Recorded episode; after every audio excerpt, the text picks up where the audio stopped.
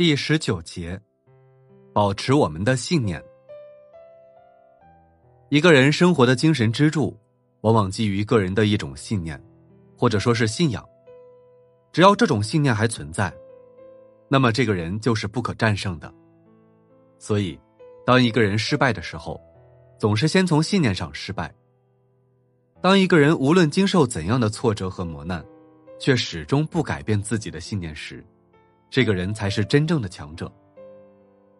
我们有时会看到一些人在射箭的时候能够射得很准，一个重要的原因是他们相信自己能够射中靶心。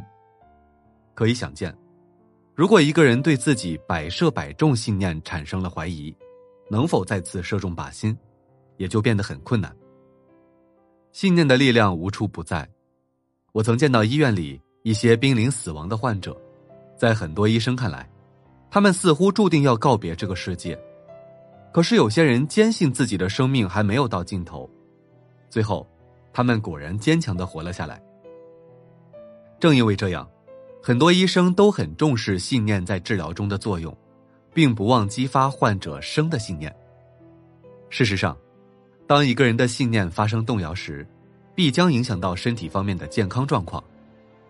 我曾经收到一位西雅图朋友的来信，他是一位医生，在信里他这样写道：“在这座城市里，有百分之六十的人都得病了，可他们自己并不知道，因为他们的灵魂已经开始堕落，并因此打破了灵魂与肉体间的平衡。这种失衡状态。”必将导致人们身体上的某些机能随之痛楚。其实，在我遇到的很多成功者的案例中，我发现他们几乎有一种共性，那就是：第一，他们都将自己完整的交给了信念。在他们的意识里，自己只是为了实现一种使命的载体，所以他们不会将自己看得很重，更不会陶醉于吃喝玩乐。在他们看来。只要是为了实现自己的信念，身体上受到一些劳累和痛苦，并不是什么很大的问题。第二，他们将一切罪恶的杂念挤出自己的内心，并且时常洗涤自己的灵魂。人在潜意识中会有善与恶、积极与消极的较量。那些成功者，只要感觉到内心里升起一些不良的杂念，就会果断的消灭他们。从而确保心灵的宁静。第三，他们相信并忠诚于自己的信念。一旦他们确立了自己的信念，就会百折不挠的去实现，绝不会对自己的信念产生怀疑和动摇。在他们看来，自己是为某种信念而来，实现某种信念，便是自己活着的意义所在。第四，真诚的等待信念的答复。对他们来说，选择了就绝不放弃，不管世俗人们如何的非议。当他们踏上自己的信念之路时，他们关心的是如何走好每一步，而不是这条路到底有多远。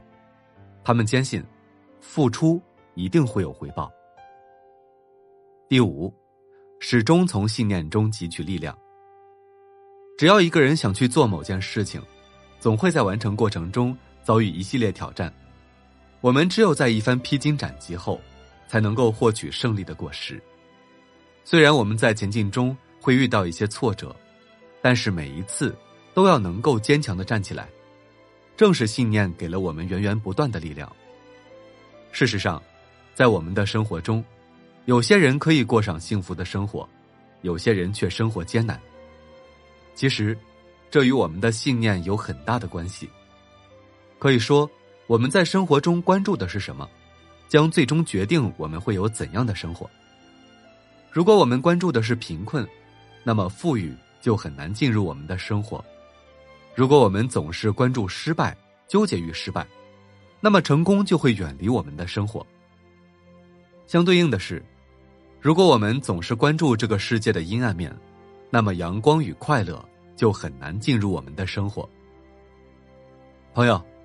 我们如果紧盯财富，并坚信这些资源是专为自己准备的，那么我们一定可以获取想要的东西。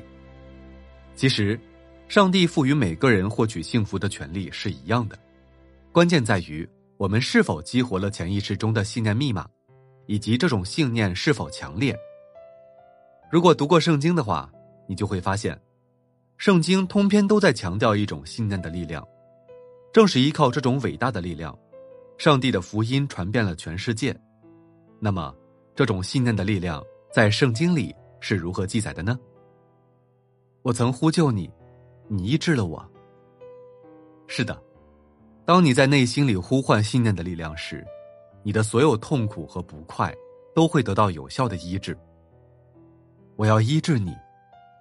事实上，你对信念的每一次呼唤，都会得到上帝旨意的积极回应，并最终通过你自己的手来医治好自己。不再有死亡，也不再有悲哀、哭嚎、疼痛，因为以前的事情都已经过去了。信念的力量让你继续前进，不会纠结于往日的痛苦。是的。我们要坚守自己的信念，永不动摇。你一定会迎来自己的希望所在。好，这一集我们就讲到这里，感谢您的收听。